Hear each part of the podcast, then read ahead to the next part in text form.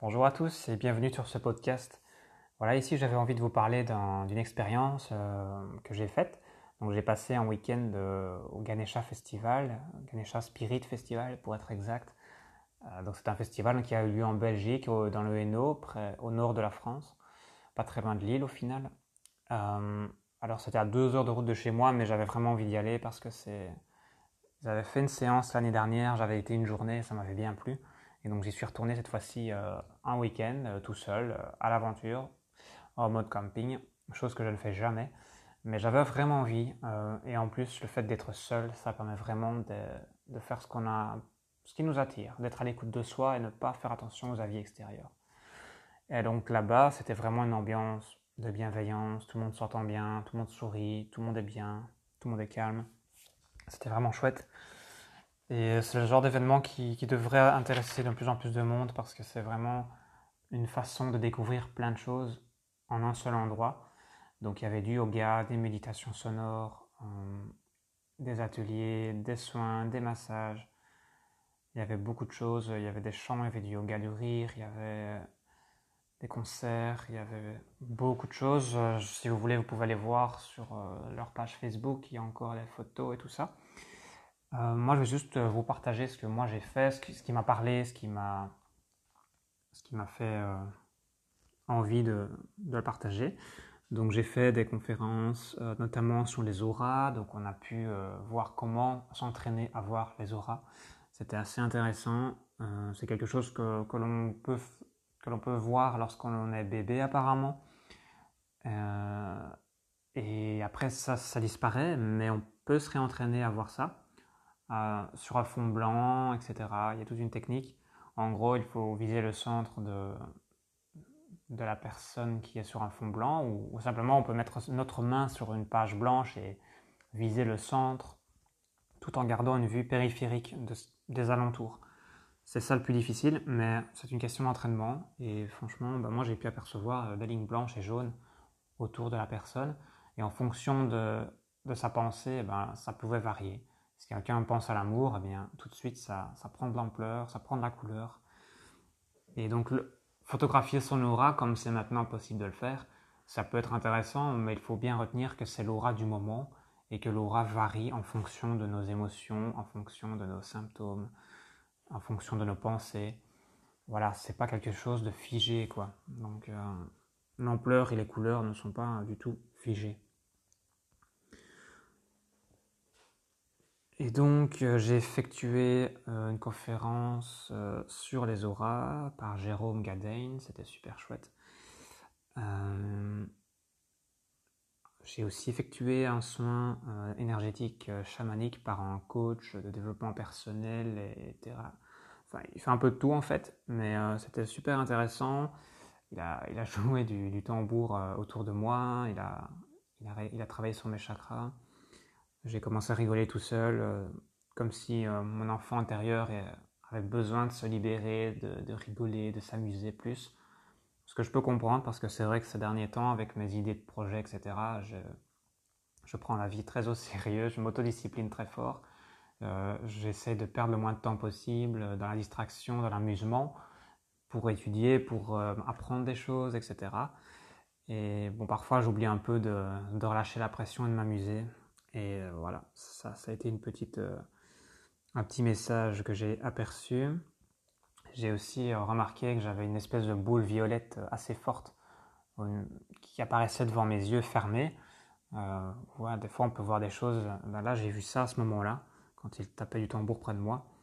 Alors, est-ce que c'est le troisième œil ou pas? Je ne sais pas, parce que c'est la couleur hum, de ce chakra. Mais voilà, peu importe. C'était assez intéressant et j'ai vraiment ressenti un bienfait. Après, on a discuté évidemment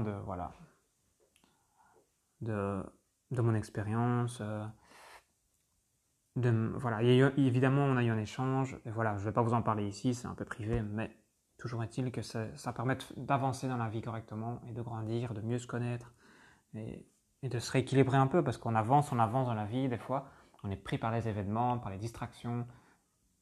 On ne prend pas le temps de s'arrêter, de s'écouter et qu'est-ce qu'on veut vraiment au fond de nous? Qu'est-ce qui coince? Pourquoi on a mal, pourquoi on n'est pas heureux, pourquoi on... Enfin, il faut se poser les bonnes questions, il faut prendre les bonnes actions, c'est très important.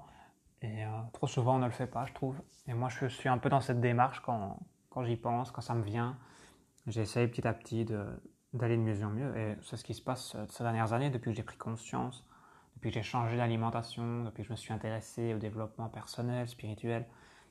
Bien sûr, il y a du vrai, il y a du faux dans tout ça. Il faut savoir faire la part des choses, il faut rester ouvert, il faut... Mais voilà, ici, c'était des personnes vraiment euh, de confiance et j'ai appris plein de choses sur moi et sur les autres. J'ai fait aussi un soin Reiki Equinox, enfin ça s'appelle surtout Equinox. C'est une personne qui est initiée à trois types de Reiki différents, qui l'a pratiqué plusieurs années et euh, elle a un petit peu délaissé cette pratique pour euh, maintenant pratiquer l'Equinox. Alors en gros, cette personne a reçu une énergie plus grande euh, lors d'un soir d'équinoxe ou d'une journée, je crois que c'était en soirée. Et donc elle a reçu une grosse énergie, elle a perçu et euh, du coup, elle a appelé comme ça. Et maintenant, quand elle fait ses soins, c'est cette énergie qui, qui, découle. En gros, en pratique, ça se passe comme le Reiki. C'est l'imposition des mains à distance du corps ou posée sur le corps. Et c'est exactement le même fonctionnement. C'est juste qu'on ne doit pas être initié, il a pas besoin. Il faut juste savoir comment se mettre dans cette énergie et comment, euh, comment l'appliquer. Mais l'application est la même que le Reiki pour ceux qui connaissent. Euh, c'est un balayage du corps et euh, bah, effectivement ça chauffe plus, ça travaille plus profondément, plus vite que le Reiki. Et donc cette personne travaille, elle fait un soin physique, puis elle fait un soin à distance pendant une semaine.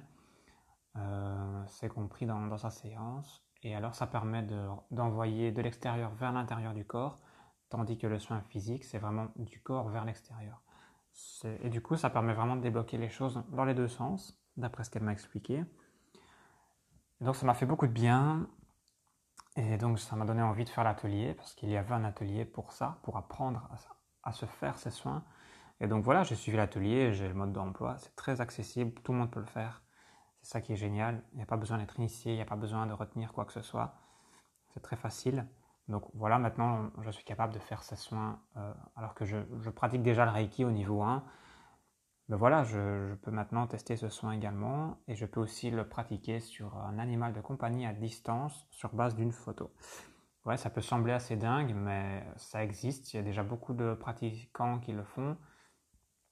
Et euh, je, je, peux vous dire que moi, j'ai grandi dans une ferme et euh, même si j'ai jamais compris pourquoi ni comment, euh, mes parents, pour autant qu'ils ne croient pas à tout ça, quand ils ont un veau malade, euh, qui n'est pas bien, ils, font un numéro, ils appellent une personne et euh, avec une identification, cette personne arrive à le soigner à distance et ça a toujours marché. Donc, je ne sais pas quelle, est la pratique, mais en tout cas, c'est similaire. Et tout ça pour vous dire que oui, ça existe, ça marche. Il y a des gens qui font ça pour les douleurs, pour chez les grands brûlés, etc. Et cette personne, en plus, euh, pratique dans, un hôpital aussi. Donc, ça commence vraiment à se répandre et c'est très bien parce que c'est on a accès à ça et ce serait vraiment dommage de le nier et de ne pas y croire et de ne pas essayer. C'est en essayant qu'on débloque un peu nos croyances et, qu'on avance un peu euh, avec tout ça. Donc j'ai suivi cet atelier, j'ai suivi le soin, c'était vraiment super. J'ai également fait des cours de yoga, c'était assez, euh, assez puissant, mais c'était vraiment chouette. Le yoga, je n'en fais pas assez souvent et chaque fois que je le fais, je me rends compte que je devrais le faire plus souvent parce que je suis vraiment pas assez souple. C'est ça qui, qui est puissant, c'est qu'on fait du sport, on croit qu'on est bien, et en fait, pas du tout. Quoi. Si vous faites un cours de yoga, vous allez voir qu'il y a beaucoup de choses à travailler encore. Donc, j'ai aussi suivi une conférence sur la peur, le chakra racine. Donc, la peur, eh bien effectivement, c'est quelque chose qu'on imagine dans le futur, qui n'existe pas. Et c'est toute une technique en fait. Il faut d'abord, euh, il faut se reprogrammer en fait. Il faut se dire, ok, non, il n'y a pas de raison d'avoir peur. Il faut relativiser, etc., etc. Il y a plein de techniques qui existent à ce niveau-là. Nous, on a simplement vu en pratique, enfin compris que voilà, ici on parlait du chakra racine, donc c'est le bas du corps, hein, vraiment au niveau de entre les deux jambes, si je peux dire. Et alors, euh, voilà, s'il y a un symptôme qui se, qui, se, qui se déclare dans cette zone, dans les jambes, dans les glandes surrénales, vraiment dans cette partie de bas, bas du corps, alors ça peut, ça peut correspondre à une émotion, à quelque chose qui n'est pas, qui n'est pas correct au niveau euh, mental, enfin émotionnel surtout. Le côté gauche et droit peut aussi euh, être distingué par le côté masculin, le côté féminin.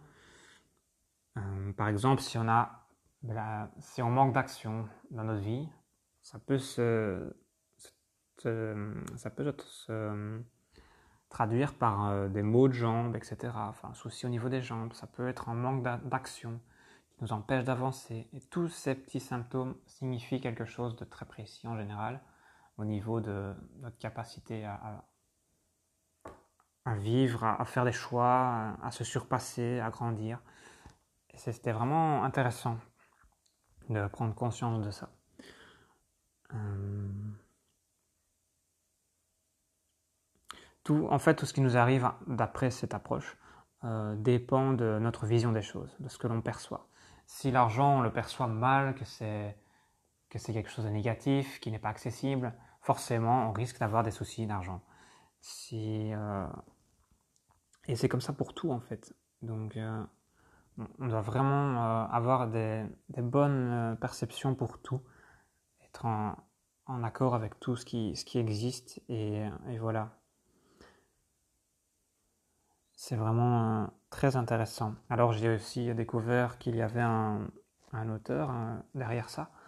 C'est Martin Brofman, apparemment, qui fait partie d'une association dont ce conférencier Jérôme Gadein euh, fait partie. Et donc il a, il a, écrit des livres, notamment La cause intérieure, si j'ai bien écrit. Et en gros, c'est un livre qui, qui, parle de plus de 800 symptômes par rapport aux émotions, etc. C'est vraiment euh, quelque chose, je pense que je vais l'acheter prochainement parce que c'est très interpellant quand même. Euh, je pense que c'est la source de, beaucoup de choses, de beaucoup de problèmes. Euh, c'est vrai que quand on voit un symptôme, on a envie de l'effacer avec un médicament, qu'on a envie de trouver une pilule magique ou même des huiles essentielles qui cachent les symptômes, de manière naturelle peut-être, mais en général, quand il y a un symptôme, c'est qu'il y a quelque chose à travailler. C'est le corps qui nous, fait un petit signal d'alarme pour nous dire ben, c'est juste que nous, on n'arrive pas à le décoder, on n'a pas, appris à faire ça. Et je pense que dans ce livre, je peux trouver pas mal de, choses intéressantes. Et euh, il a écrit plusieurs livres, hein, ce, Martin Brofman, et je vais un petit peu regarder ça de plus près, parce que ça me parle beaucoup, même si j'étudie la, nutrition par rapport aux symptômes, etc même dans le cours de nutrition, on le dit, il n'y a pas que la nutrition, il y a aussi les émotions, etc. Et là, ben, on est en plein dedans, quoi. Donc, en gros, il faut être en harmonie avec le monde physique, parce que si on ne se sent pas à sa place, qu'on n'est pas ancré, euh, ben, voilà, il peut y avoir des, symptômes qui se déclarent, etc. Et pour comprendre que, c'est ça, parfois on fait pas mal de chemin, quoi. Donc voilà grosso modo ce que je voulais dire. Donc avant toute émotion, on a une pensée. Donc tout dépend comment on pense. Et donc quand on a une émotion négative qui reste bloquée en nous, ça va se loger quelque part dans le corps, dans un organe ou autre, et ça peut créer des symptômes. Ouais, ça paraît fou, mais je pense qu'il y a de plus en plus de preuves par rapport à tout ça. Le lien entre l'émotion et les symptômes et les maladies. Hum, voilà. Alors cette personne cette association fait aussi euh, des, week-ends euh, de, formation, des séminaires et des conférences. C'est vraiment intéressant. C'est surtout en France, je pense, mais à vérifier.